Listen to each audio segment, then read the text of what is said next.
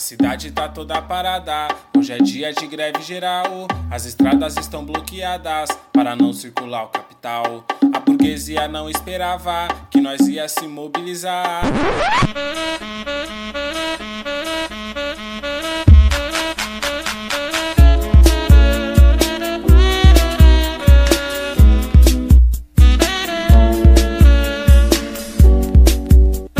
Alô, amigos!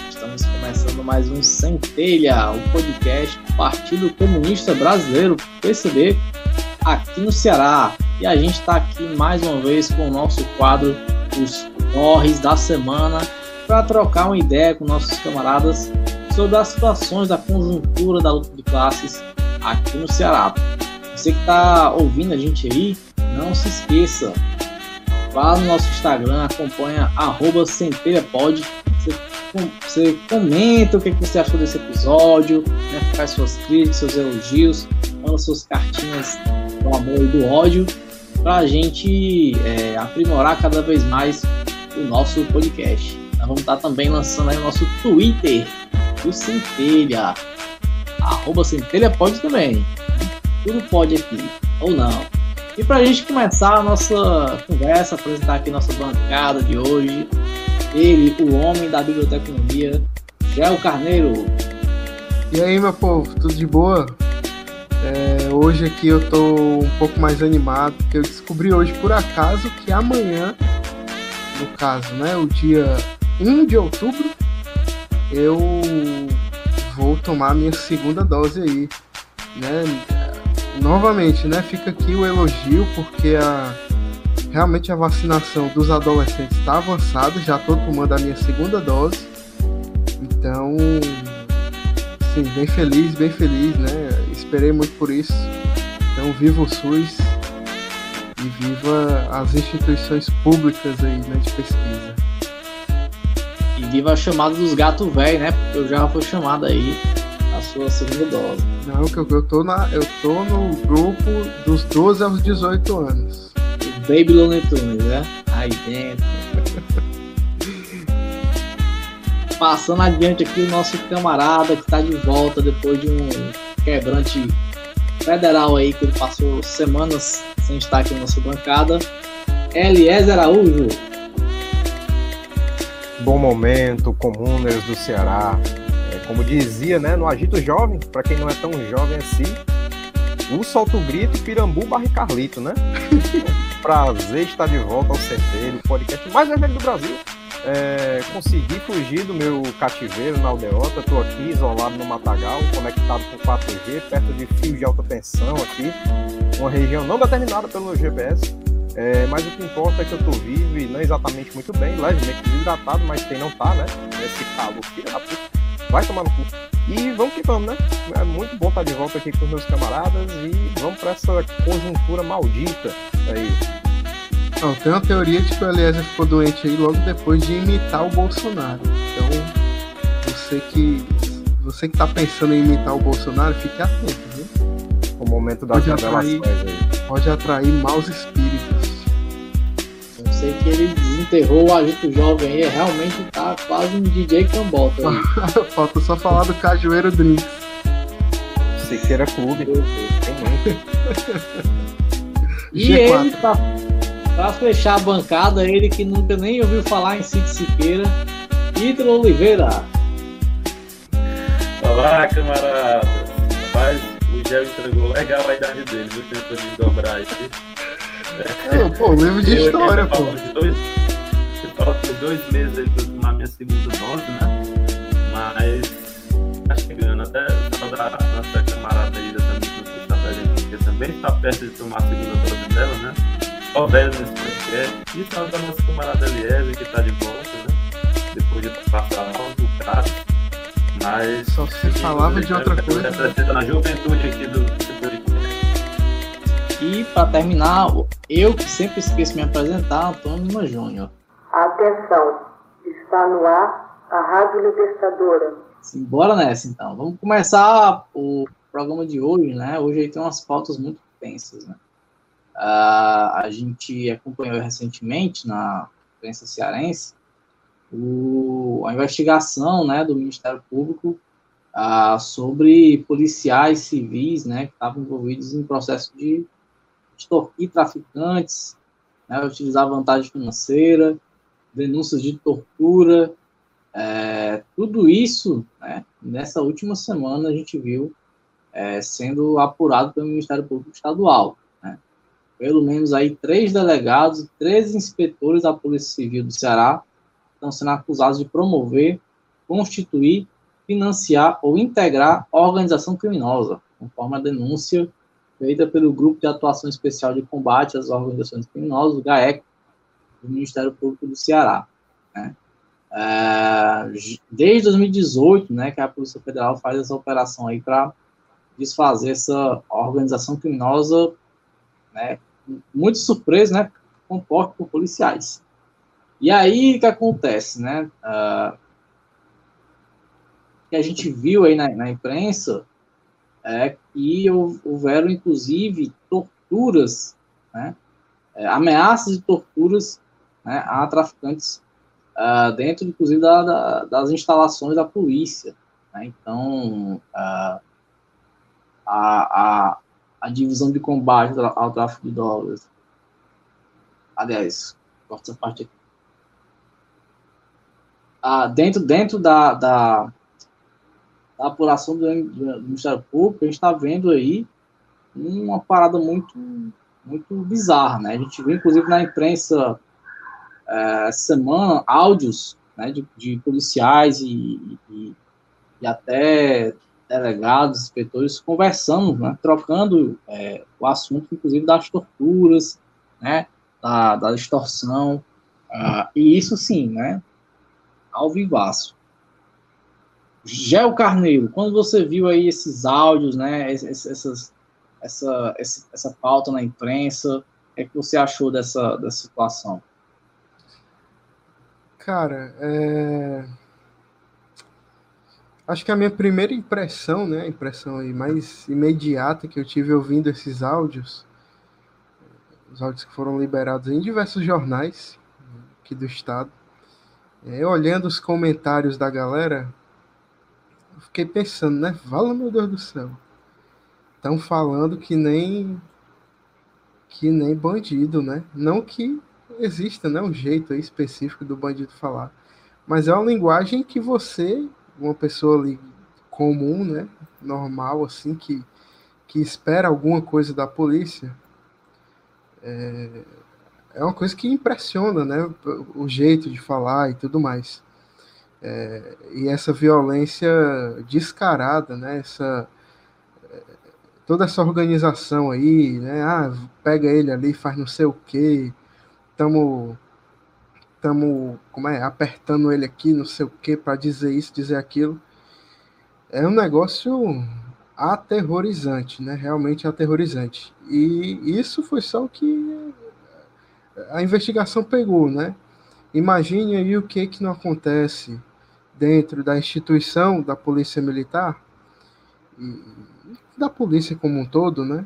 Uma vez que não foram só policiais militares envolvidos nessa, nessa questão, uh, imagine aí o que, que não acontece diariamente, né? O que que não vem a público, né? O que que, que, que, que, essa instituição promove na, nas periferias, né? nessas operações realizadas pelo Estado, que a gente tanto bate aqui, toda essa política baseada na ostensividade, toda essa política baseada na ideia de que quanto mais armas, quanto mais uh, equipe policial na rua, quanto mais moto do raio aí é, rasgando as ruas de Fortaleza existirem, mais segurança nós teremos, que não é verdade, né? E eu acho que a gente tem tem vários fatores que mostram isso. Primeiro é que em todos esses anos de guerra às drogas, de crescente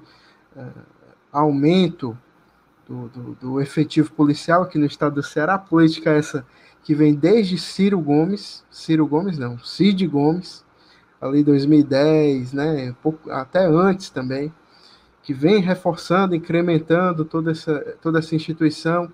Esse ano mesmo, já saiu um concurso enorme para a polícia, tanto militar como civil, né? Então é, existe essa ideia de que quanto mais policiais, policiais na rua, mais seguros nós estaremos, o que não é verdade, né?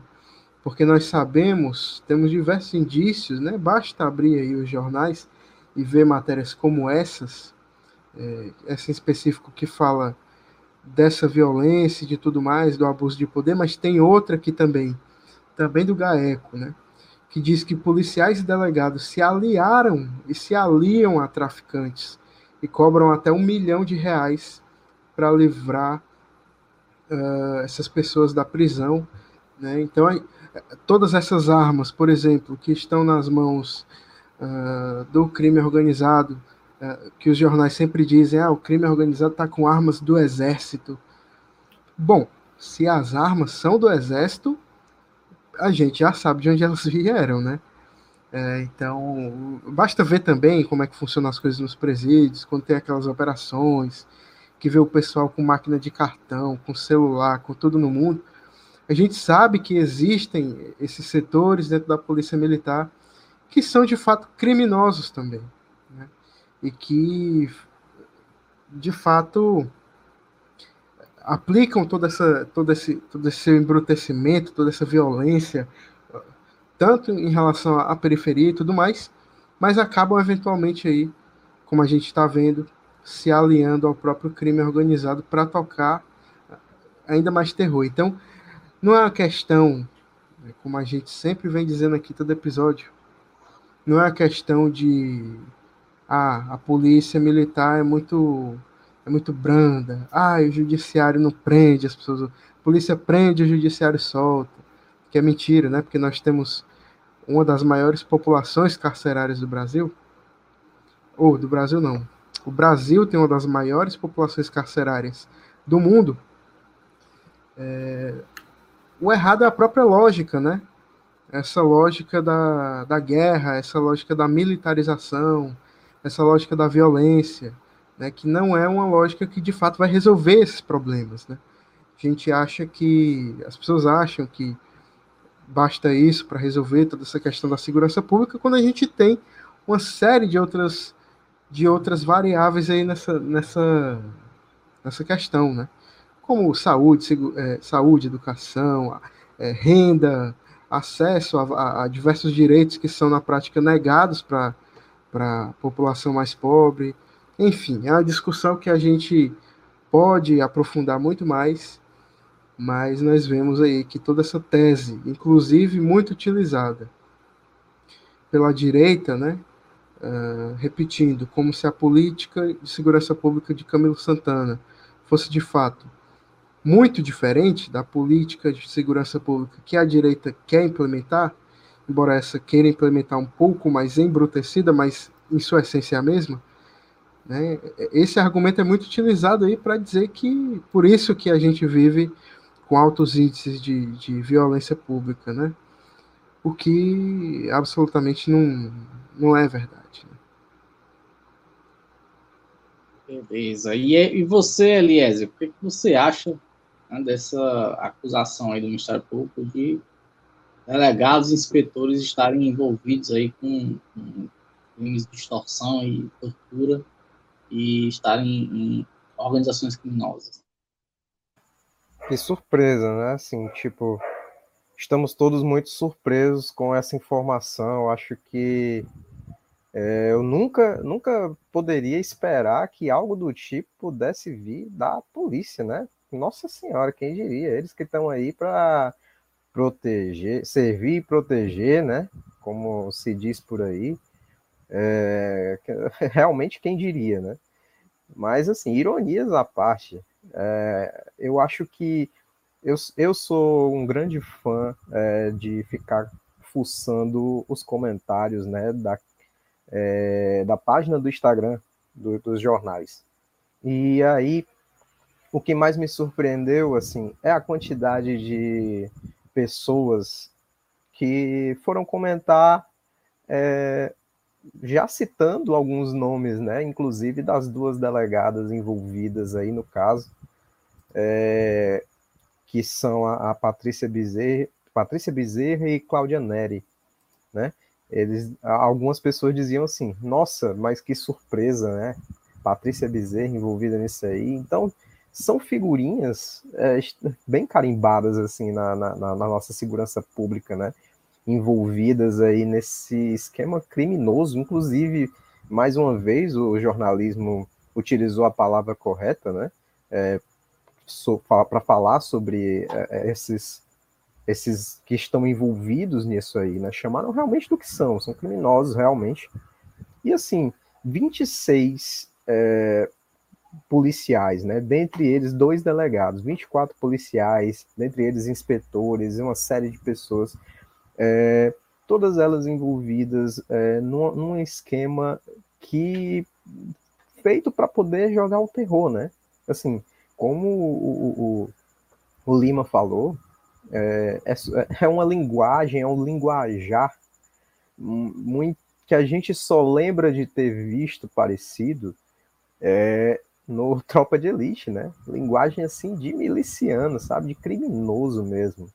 Os caras falando em botar o cabo para cantar e não sei o que, sabe? Botar no saco. E, cara, quando eu vi aquilo, eu disse: bom, se faltava alguma coisa é, para que a gente chegasse a esse patamar, né? É, agora não falta mais. Porque, assim, você pega um setor que é super estratégico para toda desculpa é, do governo do Estado, né? É, na questão de, de políticas de segurança pública. E aí você põe essa quantidade absurda né, de, de, de, policiais envolvidos e tal nesse setor estratégico que é do combate às drogas, né, combate ao tráfico. E o que acontece é exatamente o que a gente está vendo, né? Inclusive, com todos os defeitos, o, o, o, filme né, em questão tratava muito bem sobre isso quando vai definir a questão da, da, dos policiais milicianos, né? É, eles se aproveitam daquela estrutura para poder é, ter garantias, né? Para poder trazer é, benefícios próprios, né? Eu não sei, eu acho que tem, tem muito do que a gente extrair daí. É, porque não é somente uma questão de você conseguir é, garantir uma promoção, uma coisa do tipo, antes fosse, né? É, os caras praticavam basicamente terrorismo, extorsão, né? É, eles pegavam aqui o, o, cidadão, o cidadão, né? O, o, o traficante que estava para ser preso e tal, e ele era favorecido, e, e, os policiais eram favorecidos com um traficante rival, né, de outra facção, enfim, é, para que eles pudessem extrair um valor ainda maior para não prender o cara. Então, sabe, é nas mãos desse tipo de gente que a extrema direita, que até mesmo o governador, né, que se põe como um grande progressista, é, Ciro Gomes e, e, companhia, né, põem a nossa segurança, a nossa segurança nas mãos dessa, dessa galera. Então, se a gente não para para pensar, não para para analisar aí, é, para de falar, para de, de, tentar acreditar nessa história de que, ah, mas nem todo policial, não. Entenda.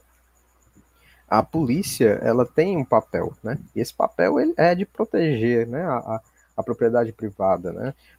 Na, na, da burguesia, da, dos grandes comércios, etc. e tal, porque para a favela, é, para a periferia, o que tem é, é isso mesmo, é violência e, e, e, o pior que ela pode oferecer, né? E aí a gente anualmente ou é, é, em datas muito específicas a gente vai para a rua falar que tortura nunca mais, né? É, a, a gente relembra né, é, é, é, o, a ditadura militar, esse período extremamente obscuro da, da, da, nossa história, e fala que tortura nunca mais, mas, cara, assim, a gente vê isso, 2021, plena pandemia, sabe, capitalismo em seu pleno desenvolvimento, nenhuma ameaça comunista, sabe, é... e assim, a tortura não parou de acontecer, certo? E aí outra coisa que eu queria salientar, né, ainda trazendo um pouco dessa questão é, da segurança pública, né, de como ela é vendida para o público em geral, né, para quem lê os jornais e tal. É, um diálogo que teve do Drauzio Varela com o Mano Brown, né? É, porque o Drauzio Varela teve aquele trabalho, né, no Carandiru, nos anos 90 e tal. Então ele falou, né, algo assim. É, nos anos 90 a gente tinha, sei lá, 80 mil presos, né, na, na, nos presídios e tal, 90 mil, alguma coisa assim. Hoje em dia, a, a nossa, a, o nosso público encarcerado é de quase um milhão, né? Ou, algo do tipo, tipo, muito mais do que dobrou, né? E a pergunta que ele faz é, deixa a gente muito atônito, né? A gente se sente mais seguro hoje com essa política, né? De segurança pública, de guerra às drogas, né? De avançar dentro da favela, deixar corpo no chão, matar, é, sem, sem perguntar, sem, enfim, né? o trabalho padrão da polícia né, na, na periferia. Isso é muito sintomático. Né? A gente tem que estar atento para entender é, qual é o papel da polícia hoje em dia, né? E como e, e de, de, sempre, né? Porque como eu disse, né? É, não se parou de torturar, não se parou de matar e não é, e todos esses crimes são crimes políticos, né? É que se a gente para para para pensar, né? Porque toda prisão é prisão política, se a gente for parar para ver é, a quantidade de presos que estão hoje na, nas cadeias, quais são os crimes que eles cometeram, né? Todos eles, ou a grande maioria deles, relacionadas a essa guerra às drogas, que, assim, é uma guerra que é, já tem vencedores, né? Há muito tempo, e, assim, é, ela não vai parar porque a gente está vendo para quem que ela está sendo lucrativa, né? Eu acho que é, ficou muito claro com essa notícia, né?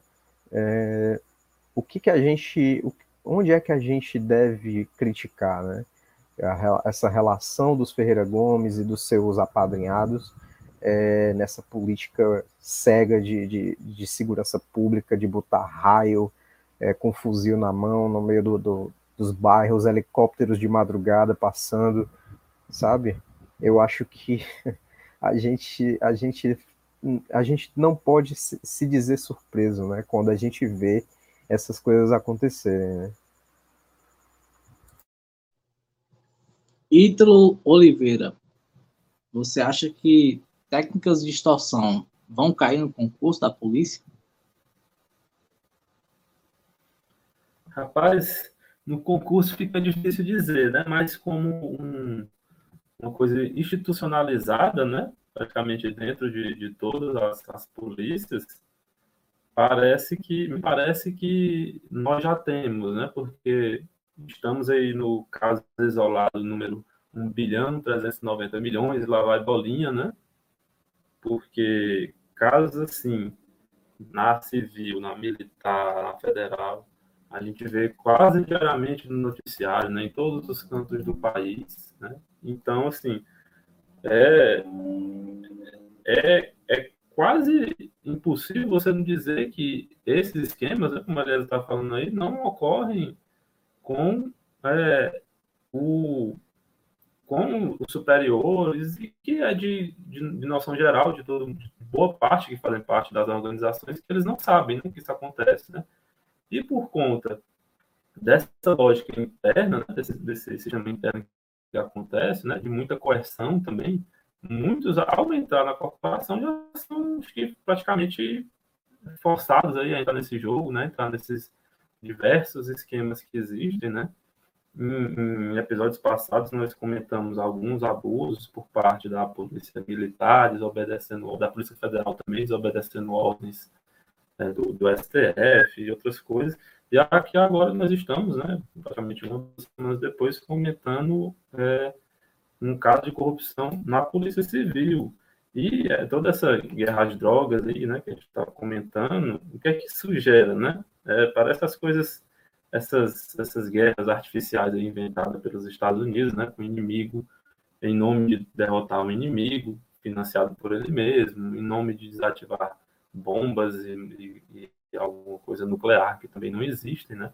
Existe na cabeça deles a mesma coisa e gera essas, essas outras coisas constrangedoras, como a gente vê em alguns noticiários aí, como aquelas apreensões de brownies com maconha, aquelas mega operações para prender um, um, pezinho, uma, uma plantinha lá pequenininha de maconha, esse cara lá botando o, o logo, botando as coisas lá da, das polícias, né, suas divisões, seus batalhões, enfim, para mostrar esse tipo de apreensão. Então, voltando que a gente comentou também em episódios passados, né, quando a polícia estava ali é, invadindo a ocupação, é, quando a polícia estava cometendo essa série de abusos, o que a gente vê é mais, o, essa, essa, mais um episódio dessa lógica da política de segurança pública, né? E reiterar, mais reiterar novamente, né?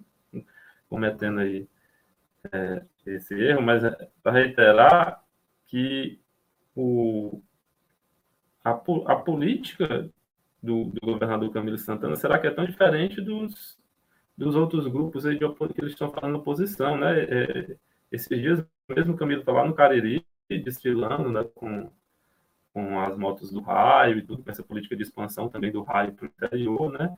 E continue nessa lógica de investimentos, né, que vem desde o Cid Gomes também, de investimentos faraônicos e com estruturas de viaturas, é, de armamento, de muitos concursos, né? Se você for ver um, uma diferença de concurso para professor e um concurso para policial militar, você vai ver que a disparidade de, de lançamento de editais é enorme mas é, e, e, vai por aí, né, de infraestrutura, prédios construídos, delegacias e tudo, e, e, sistema de monitoramento de câmeras, né, é, é um investimento que é feito com essa política assim que parece que ninguém quer pensar em, em formas, não em formas alternativas, né, mas na forma como, como a gente deve é, combater a violência de fato, né, que é com educação, que é com saúde, que é com condição de trabalho e essas outras coisas, né?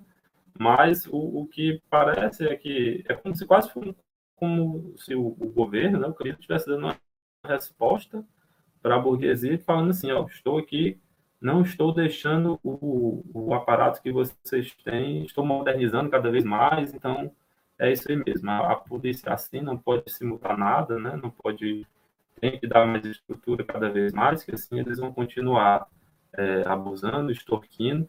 E o que me chamou muita atenção é que existe essa política também de números, né, de que eles têm que fazer apreensões, que eles têm que fazer prisões, essas coisas, e que no meio desse esquema aí, eles até forjavam apreensões de drogas, né?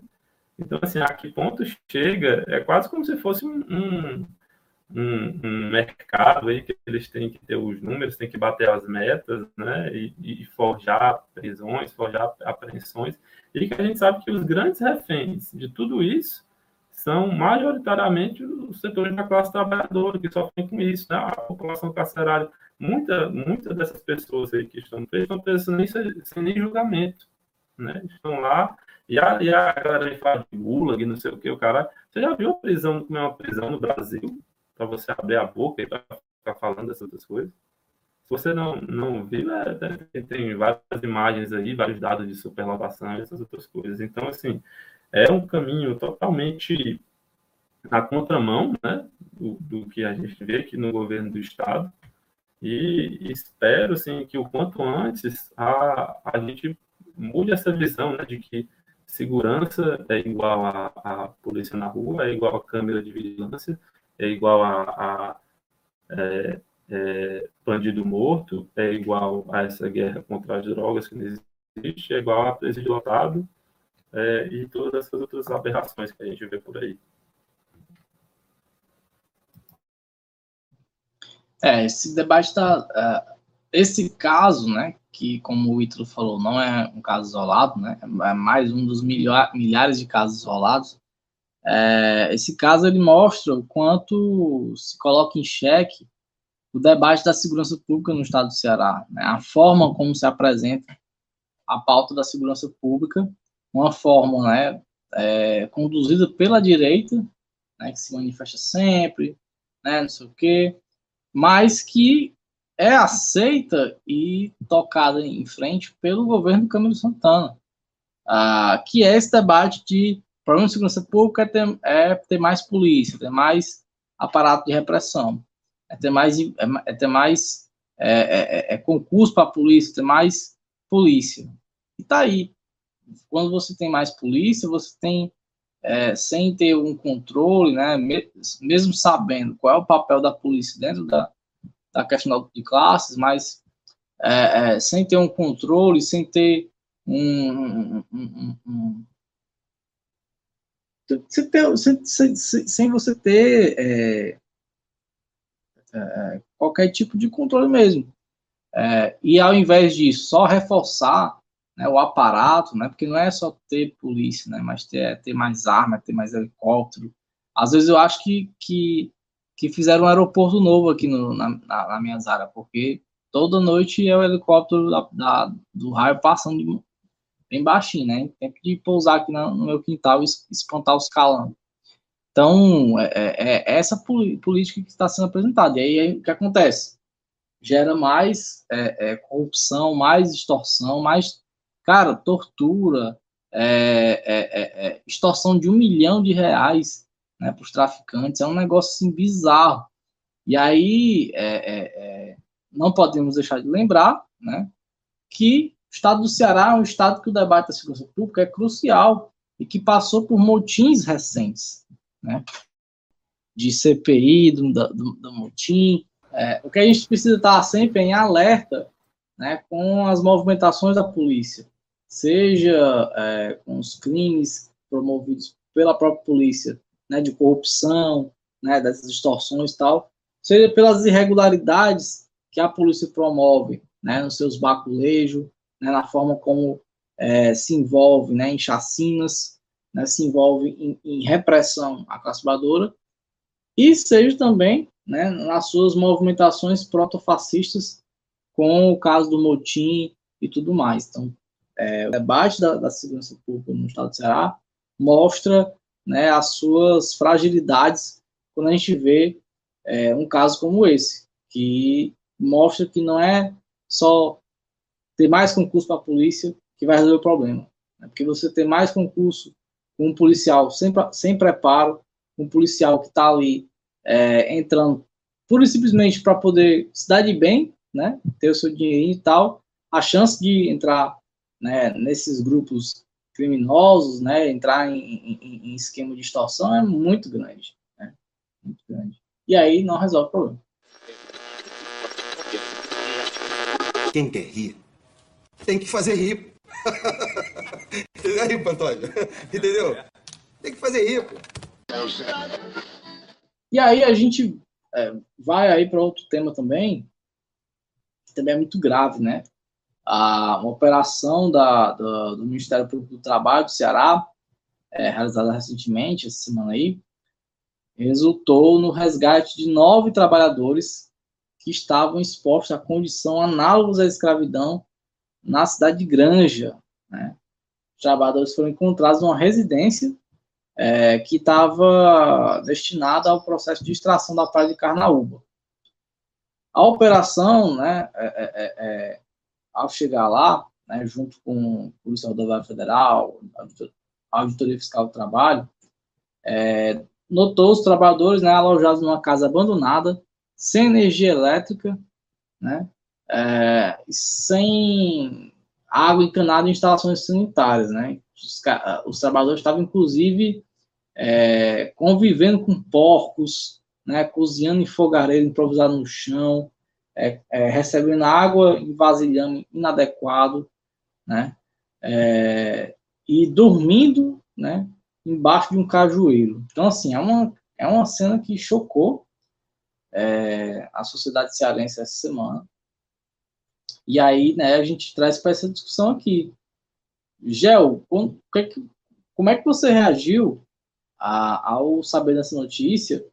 Né, o que, é que você pensa dessa questão uh, que, não, que é, é uma questão que tem sido recorrente, né, a, as operações que estão encontrando aí trabalhadores em condição de, de análogas à escravidão aqui no Ceará. Bicho, totalmente lamentável, né? Acho que isso é o mínimo que lament... acho que lamentável não é nem a palavra, né? A gente não, a gente tem dificuldade até para encontrar palavras aí para para caracterizar esse tipo de situação. Uh, de fato, nos últimos anos, uh, todo esse trabalho né, do, do, dos órgãos aí competentes para buscar é, retirar as pessoas dessas condições análogas à escravidão uh, mostram aí que essa situação é muito mais comum do que o que a gente gostaria que fosse, né? E basta lembrar que desde o começo, principalmente desde o começo do governo Bolsonaro, e agora falando de uma coisa mais nacional, né? A gente vê uh, sucessivas tentativas de enfraquecimento da Justiça do Trabalho, do Ministério do Trabalho, aí, que eu acho que nem existe mais, né?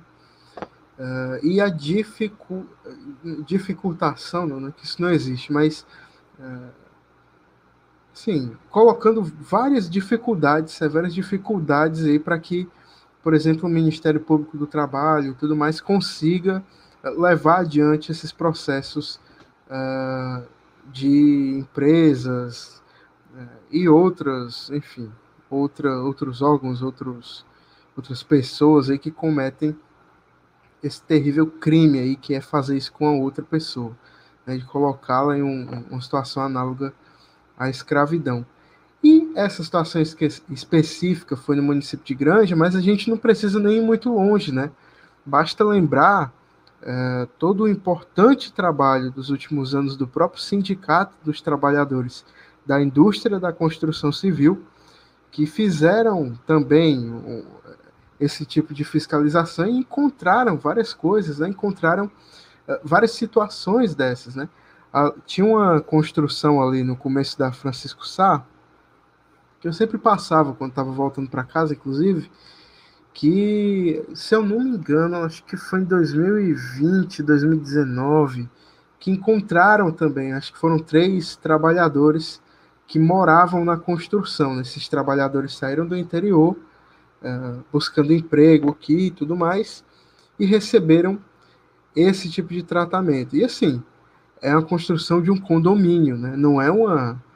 Não foi um cara aleatório que chegou e, e, e obrigou eles, colocou eles ali como nesse trabalho uh, análogo à escravidão e, e, pronto, deixou lá. É a construção de um condomínio, isso é uma empresa, tem, todo um, tem toda uma questão por trás, tem uma série de pessoas por trás uh, envolvidas com esse tipo de situação.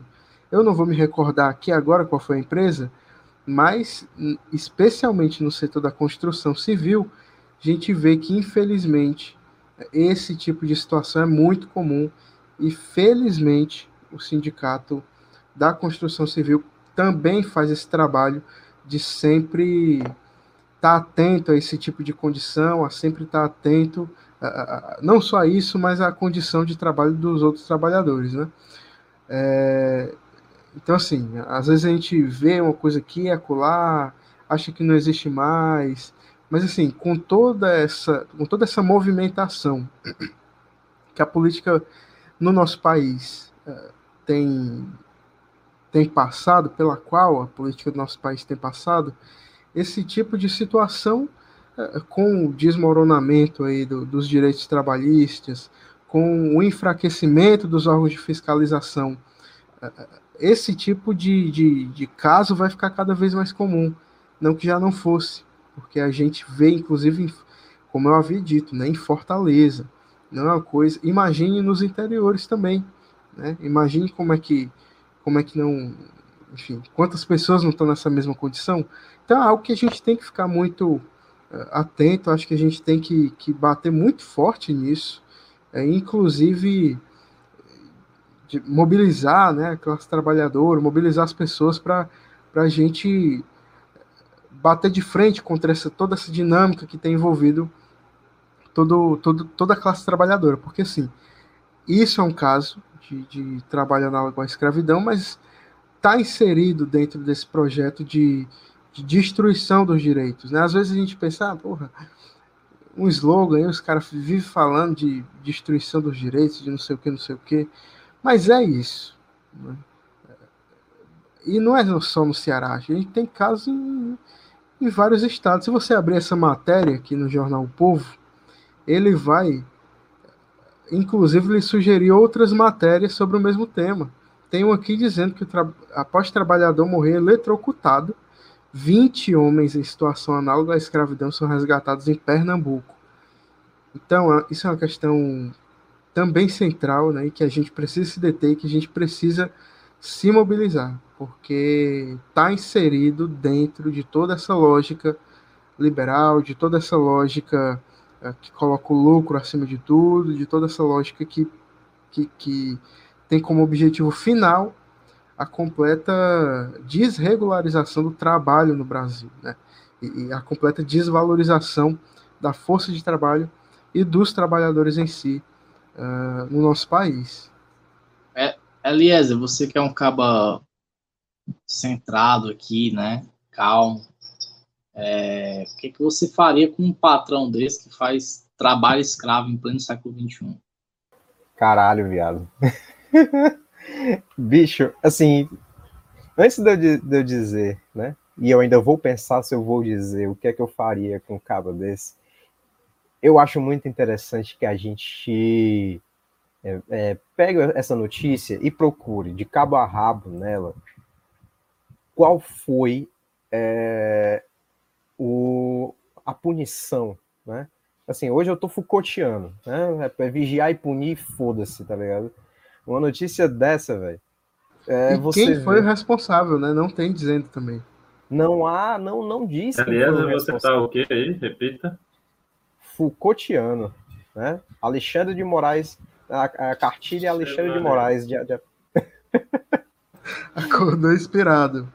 Cara, esse cara é, é, ilustrado, eu sempre digo aqui. O cara é verborrágico, né? Mas você puxa, cara, você procura de cabo a rabo na notícia, velho, e não tem nenhuma punição para os caras além da, da, da rescisão contratual que eles vão receber, que, assim, é óbvio que isso é importante, é óbvio que isso é necessário, é, tendo em vista a situação é, dos trabalhadores que estavam lá nessa situação, né?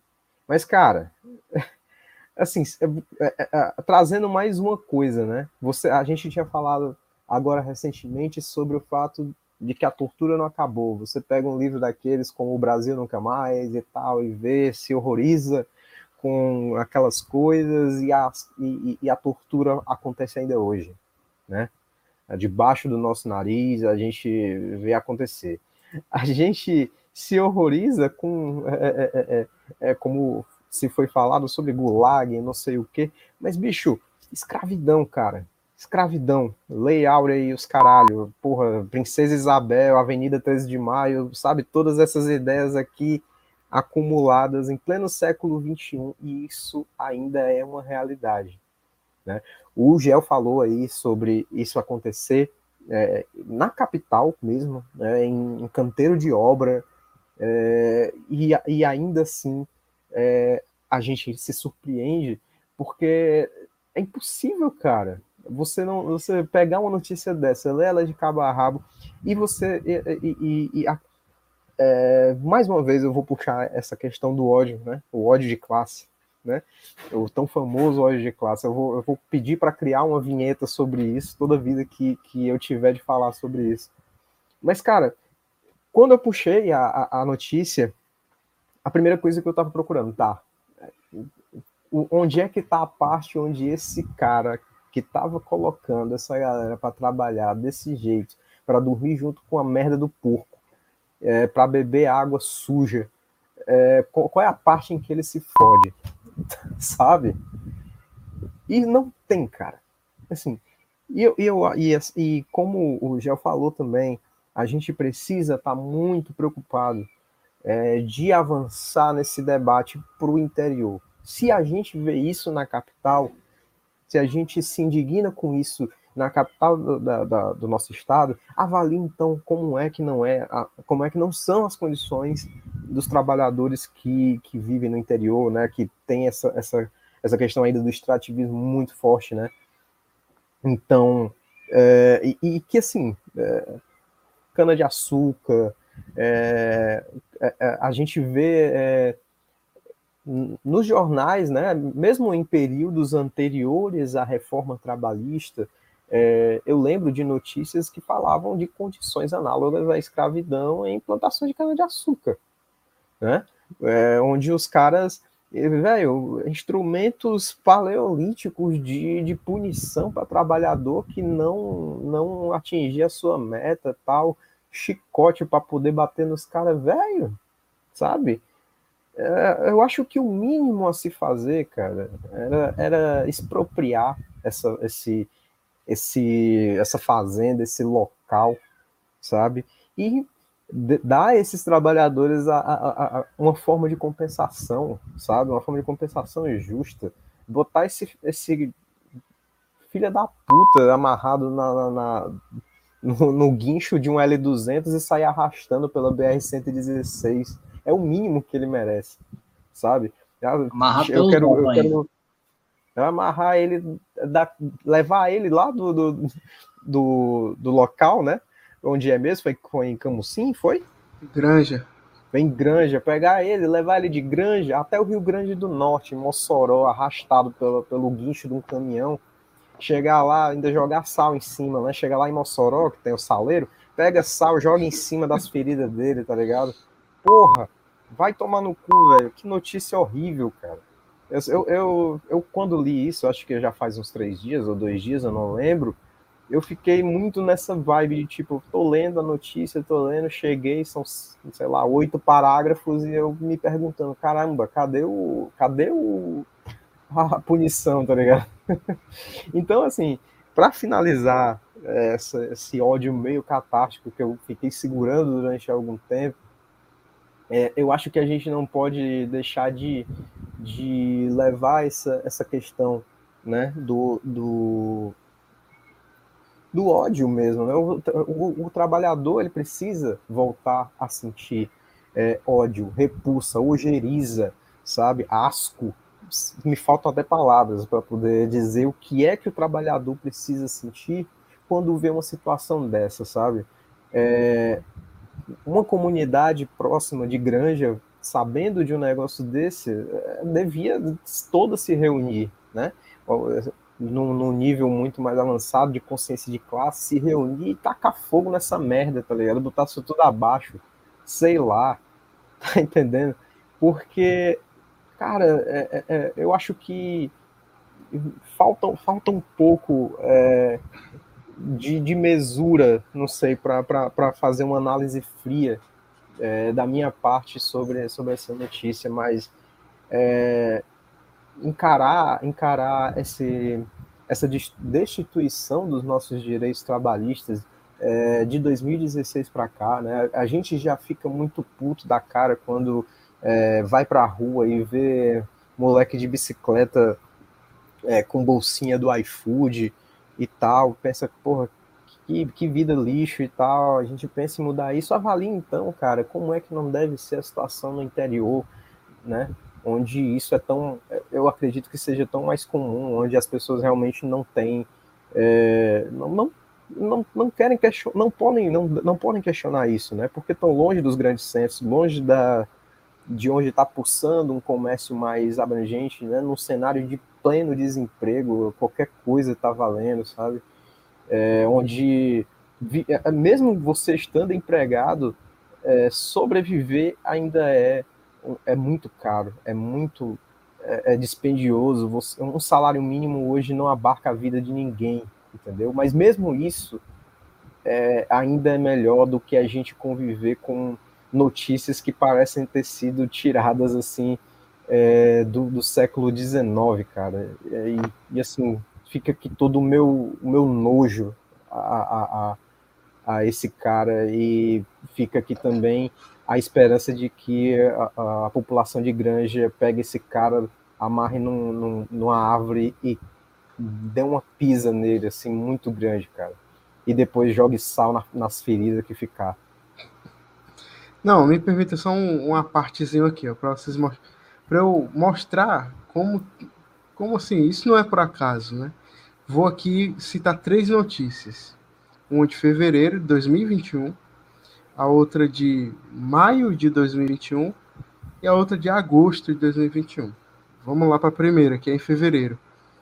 Em ano de pandemia, verba para o combate ao trabalho escravo encolhe mais de 40% e é a menor dos últimos 10 anos. Aí você está pensando aí, né? Porra, encolheu, mas deve ainda ser um dinheiro considerável, né? Vamos lá.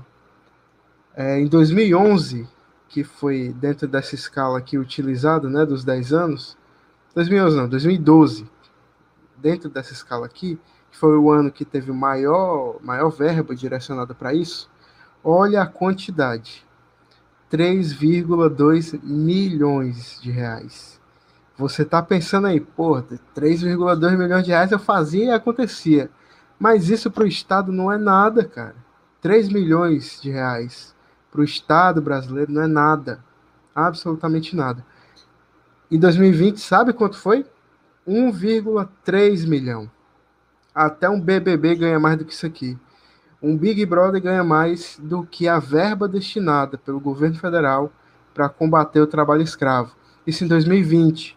Agora vamos lá para a notícia de maio de 2021. De acordo com o Radar City, né, que é a, o radar da Subsecretaria de Inspeção do Trabalho, 314 trabalhadores foram resgatados de trabalho escravo em 2021, contra 30 trabalhadores resgatados em 2020, de janeiro a maio. Ou seja, de janeiro a maio de 2020 foram 30. E de janeiro a maio de 2021 foram 314 trabalhadores resgatados uh, nessas condições de trabalho escravo. E aí vamos lá para o perfil desses trabalhadores. 89% são homens, 49% têm entre 18 e 39 anos, 35% residem na região Nordeste, né, e 21% só tem até o quinto ano como, como grau de instrução, 20% do sexto ao nono ano, 18% tinham ensino médio e 6% são analfabetos. É, e aí da região, né, Minas Gerais, o, o estado com mais mais fiscalizações e mais resgates, uh, seguido de Mato Grosso do Sul, Goiás, uh, São Paulo, uh, Rio Grande do Sul e Tocantins. Agora vamos para a notícia de agosto de 2021. Né, escravos contemporâneos. Primeiro semestre de 2021 registra 80% do número de casos do ano passado. Primeiro semestre, né? E assim, acho que até essa notícia aí ficou meio defasada, né? Porque a gente viu que de janeiro a maio de 2020 foram 30, de janeiro a maio de 2021 foram 314, né? Então, é toda essa história aqui, né? Vou bater na tecla de novo, de que isso é um projeto e de que está dentro, completamente dentro desse projeto de desmantelo de destruição dos direitos trabalhistas, uh, dos órgãos de fiscalização do trabalho, né? E, e, e, nesse contexto de, de neoliberalização e liberalização das relações de trabalho no Brasil. E, e você, Ítalo Oliveira, quando você vê uma notícia dessa aí, você corrobora aí com a tese do Eliezer, você acha que tem que fazer um, jogos mortais com esses patrões? Você acha que o Bolsonaro, o governo Bolsonaro tem, tem incentivado, né, a, a falta de, de de fiscalização com relação ao trabalho escravo? Com certeza, camarada. Os dados que o Gel trouxe aí, né, demonstram bastante isso. E, e assim, é, talvez o orçamento para o combate ao trabalho escravo seja tão curto, né, porque na, na lógica neoliberal aí, né, para eles, isso não deve existir, né? Para eles deve ser porque as pessoas não se esforçaram bastante, né? E, e, e, com certeza é um projeto né, que está em curso e que cada vez mais está, está é, o cerco está fechando, né? Porque se está fechando, na verdade é o contrário, né? As coisas, as coisas estão afrouxando, né? cada vez mais a gente vê cada vez mais a gente vê menos combate a esse tipo de coisa, né? Porque é exatamente isso, é fazer vista grossa, é, é, é, às vezes botar a culpa em, em, outros fatores, como ah, é o histórico dessa região, né? São fatores climáticos, é assim mesmo, sempre foi assim, né? É, e assim é, as pessoas continuam sendo escravizadas e, e, tudo mais, né? Sobre uma coisa que o Eliezer falou, né? Para população de granja ir atrás, né? Dessas pessoas, o que é, raramente nas matérias, né? Até em matérias mais antigas a gente vê, a gente, a gente olha a situação das pessoas, a gente olha as fotos horríveis, a gente olha alguns dados, a gente olha é, algumas medidas paliativas, né? Que o Ministério é, Público do Trabalho tenta é, estabelecer na hora, mas raramente a gente vê quem são os responsáveis. E essas pessoas não, não chegaram lá e baixou uma voz do além, que ninguém viu quem era, ninguém sabe quem era na região, hoje eles mesmos não sabem, que chegou lá e falou, pessoal, é, vamos ali é, trabalhar, sei lá, é, 18 horas por dia e vocês não, não vão ganhar nada, vão só uma rede para dormir ali com os porcos, vamos lá. Aí tá bom, ninguém sabe quem foi, né? O que talvez, e, e retornando ao que a Eliasa disse, né, acho difícil a população de granja conseguir atrás de, desses sujeitos, porque muito provavelmente ou eles estão aqui em Fortaleza, estão em outra cidade do país, ou até no mundo, curtindo a vida aí na sua, na sua cobertura, na sua mansão, né? A gente já viu diversas marcas aí mundiais, é, seja do segmento de, de roupa, segmento alimentício, de construção, envolvidas com esse tipo de, de, é, de coisa, né, de trabalho na da escravidão em, em, em, diversos cantos do mundo, principalmente é, em países é, subdesenvolvidos, né, e assim, é, só para fazer um, um, recorte, né, assim, aqui como a gente fala muito sobre o, a conjuntura do, do Ceará, né, para trazer assim, exemplos, e como é, a, a, colonização do Brasil, não só do Brasil, da América Latina, África e Ásia, o, o processo que acontece, né, de é, se estabelece um, uma burguesia, um, é, grandes senhores de terra, né, escravidão, catequização forçada dos índios, e aqui no Ceará, né, especialmente no final do século XVIII, início do século XIX, né, ocorrem é, grandes secas, boa parte dessa população, por causa da falta de infraestrutura no campo, né, é, o, o que imperava na época eram esses grandes senhores de terra que, que existiam, que até hoje ainda existem, né, mas no, no, nos interiores, e boa parte dessa população vem para é, forçadamente para a cidade, né, mas não são impedidos de entrar na cidade, né, e são botadas para viver em campos de concentração, né? Olha aí. É, justamente por quem? Né? Pela, pela burguesia local. E isso quase é apagado da história se não fosse alguns vestígios, né? Porque senão, talvez, é, nós nem saberíamos que isso aconteceu. Mas isso deixa também claro que isso é um projeto, isso não é à toa, isso não é por causa do clima, porque teve uma seca, porque é, sempre foi assim, ou por causa, às vezes as pessoas tentam, assim, argumentar, ah, mas foi há 300 anos atrás, então, assim, é, 200 anos atrás, não esquecer, aconteceu, passou, ninguém pode mais fazer nada, né? Quando é, é, isso ainda acontece, está acontecendo, como já trouxe também, não acontece só no interior, acontece aqui na capital, debaixo do nosso, do, nosso nariz, e é, continua assim. E para fechar as medidas do, do, do, governo, né, sendo é, ali, fazendo a tabelinha com, com a Câmara, com o Senado, né, que foram todos comprados aí com essas emendas, essas outras coisas, vai caminhando aí para esse afrouxamento da, do, do direito dos trabalhadores está tudo interligado. É assim que, que a gente vai cada vez mais piorando a situação da classe trabalhadora, que só tem uma saída que é lutar de forma organizada e unida. É, para fechar esse ponto aí, assim, o, o, que, o que deixa a gente mais perplexo, né, que a, a, a formação do capitalismo, né, a nível mundial, ela tem essa caracterização de a mudança né, do, do, do, tipo social do trabalho, você deixa de ser. É, sai do modo de produção escravista né, e vai para o modo de produção onde tem o proletariado. Né? E aí você vê uma cena dessa, né, é como o Elias falou, né, fica parecendo que você está vendo uma notícia do século XIX, do século XVIII. É, mas aí é que está, né?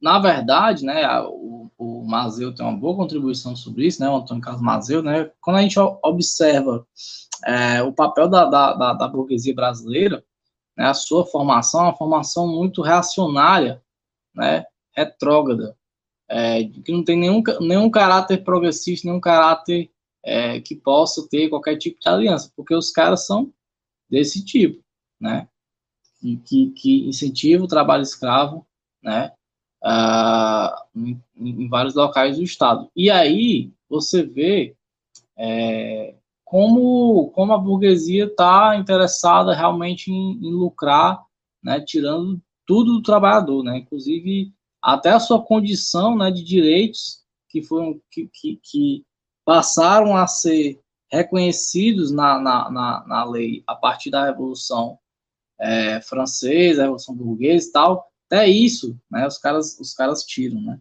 E aí a gente vê que isso, isso na verdade, é, não é algo que, é, como é que posso dizer, está tá deslocado do cenário que a gente está passando. Né? Basta a gente lembrar, né, ano passado, durante o ápice da pandemia, ah, empresários dizendo que podia morrer 100 mil pessoas, mil pessoas, que isso não tinha problema, né? É, então, por, não é à toa que a gente fala que é um governo de genocídio, né? E, quando a gente fala um governo de genocídio, não é só o Bolsonaro, mas todos os seus cúmplices, inclusive os empresários, né? Ah, então, isso está interligado. Então, é importante a gente denunciar, né? É, e ir atrás também, né? Quem são essas pessoas, quem são esses patrões aí que estão fazendo trabalho escravo. Não podemos deixar passar barato. Isso, meu, a princesa Isabel lá não pensou. Foi na canetada lá, certo? Bem, para a gente ir para o ponto final né, do, do, programa de hoje, é um ponto que envolve a política nacional, mas que a gente vai se debruçar sobre os desdobramentos disso a nível do Ceará, que é, é não estamos falando de Dragon Ball, né, estamos falando da fusão dos dois partidos DEM e PSL, né, fusão aí da direita, uh, que vai formar um partido novo chamado União Brasil, né? E aí, o que que acontece? Esse, esse novo partido vai, vai nascer já com uma bancada de 80 deputados né, e um fundo eleitoral de 500 milhões de reais, no mínimo. No mínimo. E aqui no Ceará, é, tá tendo uma movimentação do Capitão Wagner sair do PROS, né? E o Heitor Freire já falou que a tendência é que o capitão Wagner assuma a presidência desse novo partido. Né? Então, assim, nós estamos aí vendo os desdobramentos do que vai ser né, essa, essa via direitosa, né, que diz que não é bolsonarista, mas que na prática é, se, se articulando aqui no Estado. Já o Carneiro, você viu aí essa fusão, você acha que vai dar certo? Esse Mardimbu aí, esse Babidi? Rapaz, essa fusão aí tá parecendo aquela primeira tentativa lá de fusão Dragon Ball que os caras saíram bem maguinho, é, anêmico, né? Completamente doentinhos. Né? É um partido aí que já nasce querendo ser, ser porque assim, né? Todo mundo, todo dia é aquela coisa, ó, oh, o, o fulano é o novo candidato da terceira via. Né? A terceira via que é sempre de direita. Não tem. Não difere em nada da, da outra via, que é a via do Bolsonaro. Eu vi até um tweet esses dias, o cara dizendo que é, o, que, que, a, o que, que a burguesia tem, né?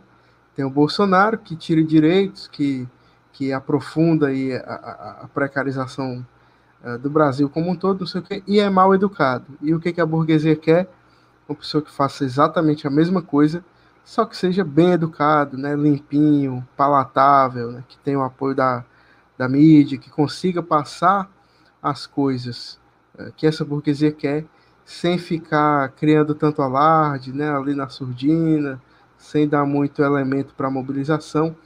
Eu acho que esse partido aí nasce como uma tentativa disso, né? A gente vê que DEM, PSL, de centro não tem nada, né? DEM sempre foi um partido completamente à direita, PSL então não vou nem, não preciso nem comentar, né?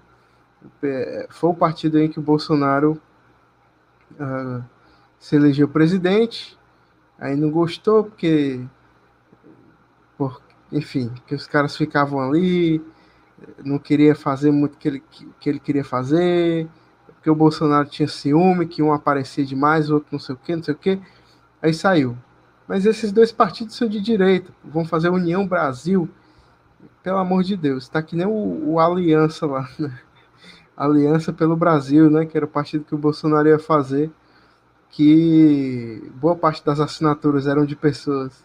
Nessas assinaturas tinham outras pessoas que não estavam mais nem vivas, né? Um partido com ideais tão fortes que, que as pessoas até do além assinaram para sua criação e que o partido não existe, mas no Twitter ele tem um perfil verificado, né? Acho incrível.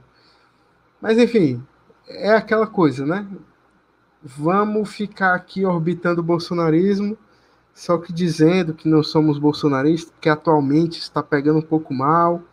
Então vamos ficar aqui pelas beiradinhas e tal.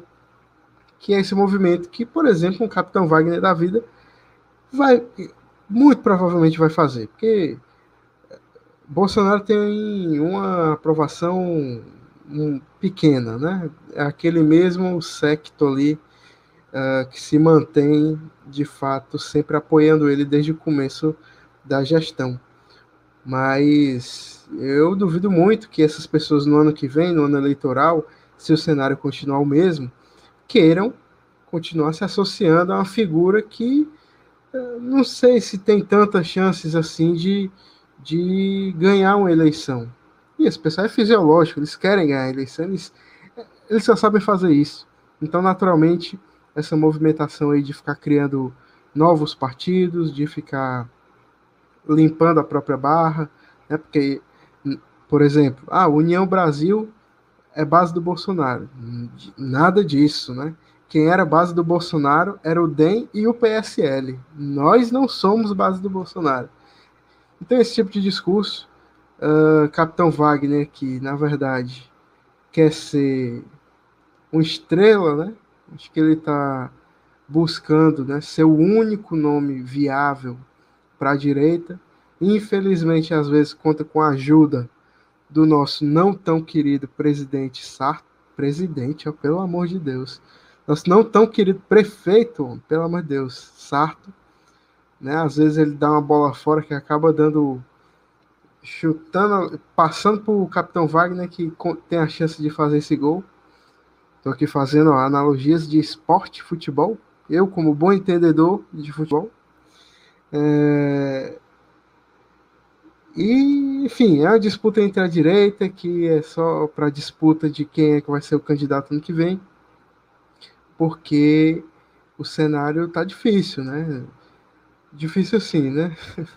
não tem mais o Bolsonaro para ficar se apoiando, então é preciso criar fatos no Estado, criar, criar narrativas dentro do Estado para que essas pessoas consigam emplacar os seus votos, né? E você, Eliezer, o que, é que você o que, é que você acha dessa presepada aí da União Brasil? É, União Brasil de cu é rola, né? Começar por aí. É, os caras querem criar um, um, partido completamente, entre aspas, novo, né? Mas, velho, assim, vamos, vamos, vamos por partes do que é essa União Brasil. O DEM, para quem não lembra, era o antigo PFL, que tinha figuras como Moroni Torgan, aqui no, no Ceará, é, e PFL esse, que é o herdeiro direto do Arena, né, que é era o partido que representava a, a ala militar né, durante a ditadura. E é, do outro lado a gente tem aí o PSL que dispensa apresentações né, com seus representantes é, que a gente está vendo por aí, Brasil afora, fazendo a história, né? Bom, é, para começo de conversa, cara, esse esse é, esse Transformers aí, esse é, como é o nome daquele bicho, esse Autobot, esse Autobot. O Autobot é do bem, pô. O, o, do mal é o Decepticon. É os Decepticon, né? O pessoal do, do choque de cultura vai me odiar pro resto da vida depois dessa. Mas os Decepticons aí da, da, da política nacional, velho, que, que, parada mais bizarra, né, cara? Assim, eu não sei qual é o, o, o grande trunfo que eles estão querendo tirar dessa demonstração de força. Obviamente que a gente sabe que com uma é, mistura desse, desses dois partidos aí, a gente vai ter uma bancada de um partido só, né, bem maior, e isso pode representar né, alguma confluência aí de interesses, né? Que, e, e esses interesses vão vir todos, obviamente, para fuder com a gente, né? E o que eu acho mais engraçado é, é que é, durante a campanha da prefeitura de Fortaleza aqui, eu acompanhei alguns debates do Capitão Wagner e assim a diferença sutil entre ele e o Heitor Freire, né, que é do, do, do PSL, era quase nula. Então é um movimento tático muito muito previsível, né, do, do Capitão Wagner sair do, do PROS, né, e embarcar agora na presidência do PSL, né? Ele está partindo agora para o PSL. E assim, é uma figura completamente patética, né? Completamente imbecil, é, completamente socável e cancelável, para usar um termo da moda dos, dos jovens aí, né? É, uma pessoa que é tão execrável que até figuras do, do, do PSDB vão mandam o cara estudar a história do, é, do Ceará, estudar o Ceará para poder se deixar de corporativismo com a, com a, com a polícia militar, né? já que ele está envolvido diretamente com os motins do ano passado. Né? Então, assim, é, é uma, se é uma terceira via, é uma terceira via bem mais à direita do que os jornais estão querendo fazer a gente engolir, né? É, já que o nosso Punisher, né, o nosso justiceiro, né, é, vai assumir esse papel agora, né? Para que, quem não lembra aí, né, da notícia também do, do Wagner impedindo o assalto, né? É, essa semana é, os jornais, meu Deus, teve gente que, que quase chorou quando, quando viu essa notícia, né? Grande homem. Pequeno dia para todos nós, né? É, mas é, é, isso, cara. Eu acho que o que a gente pode esperar disso aí é, é o mais do mesmo, o mesmo do mais, e etc. e adjacências, cara, porque é, é apenas o, o, a boa e velha política que a gente já conhece, né? Como é que se chama mesmo isso? É, que já está engendrada, né? Assim, no, na nossa história. Não, eles não, não têm muito ao, que acrescentar e a gente só tem realmente é, que ficar observando é, como é que vai ser essa movimentação agora, né? É, no sentido de que, por exemplo, vocês já pararam para pensar que o, que o Caramelo Neto não, como é o nome dele, o Raspa Boga agora vai estar num partido junto com o Capitão Wagner. Imagina esses dois tendo que contribuir com as mesmas ideias no mesmo partido. Imagina aí a qualidade é, desse partido, né? Fica aí o, o para a imaginação de vocês as cenas dos próximos capítulos do que a gente pode esperar desse novo partideco aí. E, e você, Ítalo, Oliveira, você pegaria aí o PSL, o DEM, botava no saco, assoprava, depois espocava o saco? Eu rebolava pelo muro, viu?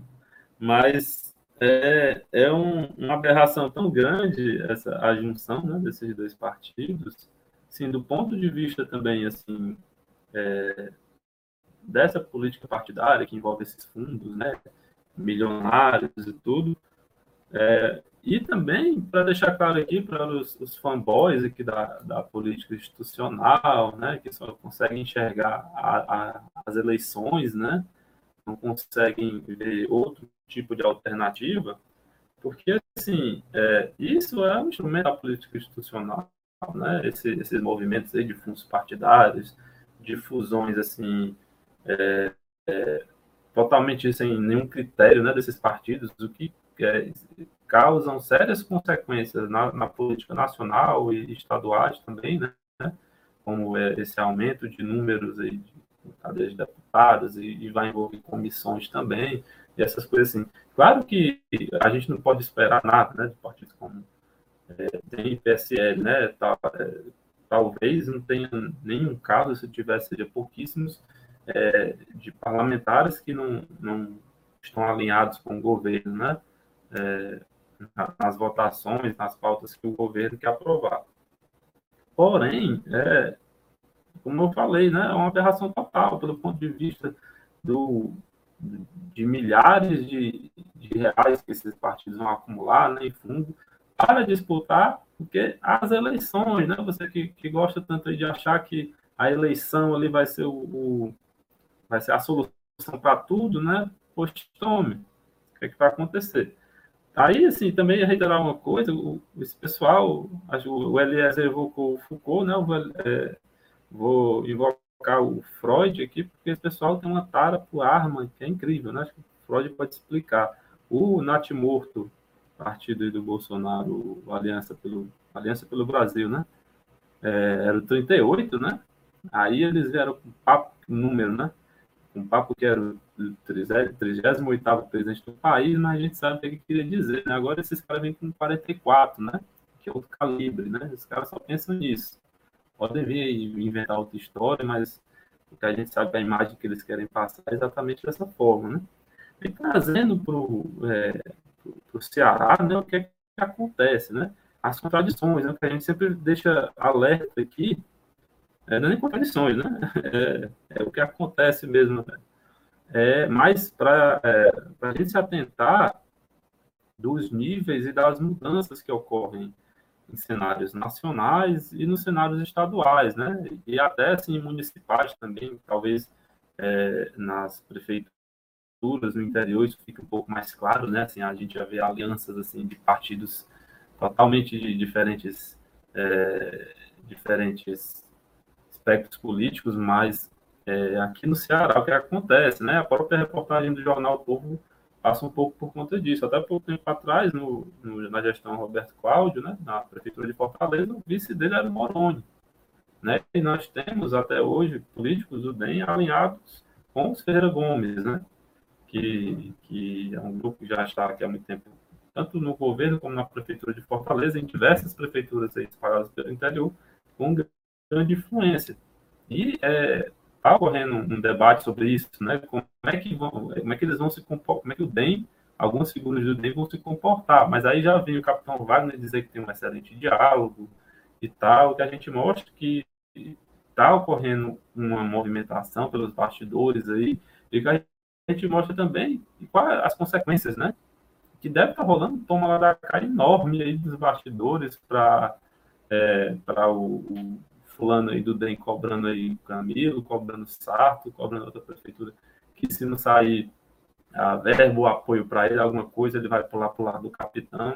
Então, assim, é, a gente tem que ficar observando esse tipo de movimento, porque esses movimentos impactam direto, diretamente na, nas nossas vidas. Então, assim, não é só um, uma mudança ali que aconteceu para eles é, ficarem mais fortes e pronto, não é só pelo poder em si de, de, de querer se eleger, mas são mudanças aqui trazendo para o Ceará que querem que é, tem uma, uma, uma, projeção diferente do que nacionalmente, né?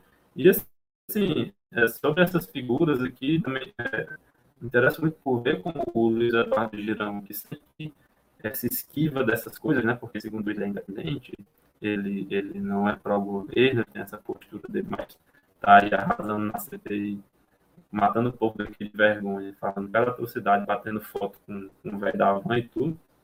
Mas a gente sabe que ele apoia diretamente financeiramente, né? É, Capitão Wagner e essas outras figuras. Mas, assim, o Heitor Freire, a cadelinha do Capitão Wagner, se você chegasse lá e falar, mas eu não deixava não, viu? Acaba, chegou agora no teu partido, aí já vai ser o líder, tu vai deixar para ver o que é que dava, né? Para ver se, se dava uma animada aí, esses desgraçados briguem, briguem, briguem. Mas é, é uma... Só para finalizar, né? Um, um ponto crucial, assim, para o próximo cenário eleitoral do ano que vem, né? Para a gente observar, a gente fica muito preso na, na, no cenário nacional, né? Mas é, é, uma união dessa repercute e pode, sim, é, causar uma série de mudanças aqui no cenário, no cenário estadual, ainda mais se realmente o DEM, na sua integridade, pular do, do barco aí do, da base aí dos Ferreira Gomes, né? Vai ser, vai, vai mudar algumas projeções, né? Principalmente aí pro, é, para outras candidaturas da, da esquerda também, para rever suas estratégias aí nas eleições, né, para os, os, as pessoas aí que só pensam nisso, estão focadas, vidradas, querem deixar tudo para 2022. Bem, só fechando aí o assunto, é, pegando o gancho aí do, do Ítalo, é, esse partido ele vai começar a sua fusão já sendo a maior bancada do Congresso, né? Então, isso, no momento que a gente está passando por ataques, né, reforma administrativa, tal, é, é, é, um bloco, é um bloco aí consolidado. E pensando a nível, a nível, a nível de Ceará, é, fica parecendo aquele sexteto sinistro, né, do Homem-Aranha, é só os vilão, porque o que a gente vai ver é isso, né, é toda essa galera fuleiragem da, da, da direita, né, que diz que não é bolsonarista, né, apesar de ir para os atos do Bolsonaro, tirar a foto com o Bolsonaro, tirar a foto com o velho Avon, mas não é bolsonarista. Então, vai ser bizarro. É, a campanha do Capitão Wagner já começou, basta lembrar é, o palanque dele lá no dia 7, e tá aparecendo tudo quanto é canto, é, a, impediu um assalto não sei aonde, é, todo dia tem artigo dele aí falando besteira na, na rede social. E agora ele está aí com o seu grupo forjado aí, né, que é essa União Brasil. E a gente ficar atento, né, às movimentações que esse partido vai ter, que inclusive é Capitão Wagner é aquele, é aquele cara que entrou e já foi na janela, né? O Heitor Freire entregou assim, toma aí, meu filho, comande aí, faz teu nome. E vai dar trabalho, vai dar trabalho, vamos ficar de olho aí, para a gente estar tá, é, acompanhando esses protofascistas. Eu amo tantos pobres que estou trabalhando duro para aumentar o número de pobres no país. E eu odeio tantos ricos que por mim só teria eu de rico. Eu me sacrificaria. Uh, bem, a gente encerra aí as pautas de hoje, nosso, nosso corre da semana, né? Mais uma vez aqui trazendo as questões do momento para debater na conjuntura cearense. E aí, a gente não vai ter mais cartinhas também. Uh, mais uma vez, o Dick Vigarista pegou o, o nosso combo correio. Uh, e então, nós vamos para os conselhos aqui. Cada, cada, cada membro dessa bancada vai dar um conselho, né? Um, uma mensagem para os nossos ouvintes nessa semana que se avizinha. Então, Gel Carneiro, qual é a mensagem que você tem para dar aos nossos ouvintes? Não, meu querido Lima, é, quero agradecer né, a, a essa bancada esplêndida, né? Senti falta aqui da nossa querida Isa, né, acho que ela abrilhantaria aqui o espaço também. Uh, agradecer a todo mundo que escutou aqui o nosso episódio e como provavelmente o episódio vai sair depois do ato, né, do, do dia 2, uh, ah, então não vale nem mais chamar, né? Mas uh, quero convidar você, né, que está ouvindo a gente, para se manter nesse nosso calendário de mobilização, né, se manter no nosso calendário pelo Fora Bolsonaro, né, não só Bolsonaro, mas Bolsonaro, Mourão, Guedes, toda essa trupe aí que tem de fato destruído o Brasil que são de fato também inimigos do Brasil e do povo brasileiro. Então, acho que uh, a gente tem que ir para a rua mesmo, se manter nessa mobilização, para, enfim, fazer frente né, a todos esses ataques uh, em defesa da classe trabalhadora, é, não só em defesa, mas sempre querendo avançar, não só para recuperar os direitos perdidos, impedir uh, a retirada de mais direitos, mas sobretudo para conquistar ainda mais direitos para a classe trabalhadora, né? Uh, queria deixar também uma dica aqui cultural, que vocês me desculpem, mas esse episódio vai terminar com a música dessa minha querida banda, né, que eu escuto desde a minha, desde a minha tenra idade. Então fica aí a dica cultural para você ir uh, no YouTube procurar o álbum Inventário da incrível banda Fresno, que é de fato a melhor banda, a maior banda do Brasil atualmente, né? Então nós vamos concluir esse episódio depois das falas dos nossos queridos companheiros, nossos compas aqui. É, com a... Vou dar esse golpe, Johnny, né? me desculpe aí, mas nós vamos encerrar aqui com a musiquinha da incrível Fresno, né? E quem não gosta, tá errado. Muito obrigado. O, o cara previsível, viu? Mas lembrando, né, aos nossos ouvintes, né, a Isa não está aqui no, no episódio de hoje, mas brevemente nós vamos estar com cinco componentes do Centelha no, no mesmo episódio, né? Vão Aí eu quero ver. Se, será que nós vamos ter banda larga o suficiente para toda essa categoria? Vamos gastar toda a internet de escada para esse programa. Os cinco Power Rangers do Centelha vão estar unidos, né? Vai ter até a flautinha do Ranger é, verde, mas todos eu... os cinco são vermelhos, né? É, eu sou o Power Ranger preto, que convenhamos era o melhor Power Ranger em todas as séries, né? Enfim, simbora passar aí para mais uma mensagem aí da semana do nosso camarada Eliezer. Bom, eu era o Power Ranger azul, né? Que era viado e sofria bullying por isso. Só isso mesmo que eu tinha para dizer. Mentira! É, eu queria agradecer, né, mais uma vez o espaço aqui com os camaradas. Foi muito bacana poder retornar ao podcast, que é um espaço que eu gosto muito de compor. É, eu acho que ele cumpre um papel excelente. Né? É, a gente vai sofrer esse golpe ao final dos nossos recadinhos, mas né, o que é que a gente pode fazer? Né? É, marchamos, marchamos é história, juntos. Rapaz? É, rapaz, respeita a polícia, rapaz. É, marchamos juntos, né? E isso tem as suas consequências, né? É, mas, de toda forma, é, você aí que está escutando a gente, é, se organize, né? Se organize coletivamente, é, junto com o Partido Comunista Brasileiro, seus coletivos, a UJC, é, o Coletivo Feminista Classista Ana Montenegro, Unidade Classista, LGBT Comunista, é, e venha compor essa luta aqui do lado de cá, né, da, da trincheira, escutar Fresno, quem sabe? É, Aí sim. Depende muito do seu gosto. Aí não. Né? Mas é isso. um cheiro para todo mundo. E antes de, de concluir, eu queria fazer um questionamento que surgiu no Twitter esses dias para os meus camaradas aqui. Vocês sabiam é, que a janta foi inventada pelo capitalismo? Com essa eu me despeço. Boa noite. É o que, galinha? Não tô entendendo nada. Para fechar, então, aqui, o nosso o homem que, que cresceu assistindo Backyardigans, Ítalo Oliveira, qual é a sua mensagem da semana? O homem cujo canal preferido era Disney XD. Vamos lá. Rapaz, camarada, só agradecer aí por todo mundo que ficou conosco até o final, né? Também é, dizer que em breve, como o Lima fala, adiantou, aí nós teremos o elenco fabuloso todo reunido, né? O grande o Megazord vermelho, o Exódia comunista preparado, né? Para atacar. E é isso. Eu quero dizer também que eu venho do futuro.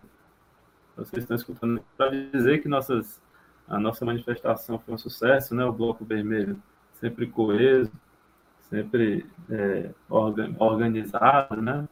Na vanguarda das manifestações, dizer que não para por aí, né? Você que está escutando, nosso podcast ainda não é organizado, venha me deixar com a gente, né? Não só na, nas manifestações, mas também em todo o, o, nosso dia a dia, nosso calendário de lutas. E é isso, agradecer também ao nosso DJ Johnny, nas picapes aí, o nosso Alfa. Grande né, Johnny Bigode. Vermelhos, nas picapes. E é isso, camaradas. Até a próxima. É isso aí, pessoal. A gente encerra mais um corre da semana aqui no Centelha, o podcast do Partido Comunista Brasileiro, PCB, aqui no Ceará. Então, você que está ouvindo a gente aí, não esqueça de acompanhar nossas redes sociais, né? Agora nós estamos no Twitter aí e no Instagram. Os dois são arroba centelhapod. Você comenta o que, é que você achou do episódio, né? Dá seus elogios, critica as indicações musicais do Gel e vamos tocando aí. É, e não se esqueça, beba sua cerveja logo, porque vai aumentar.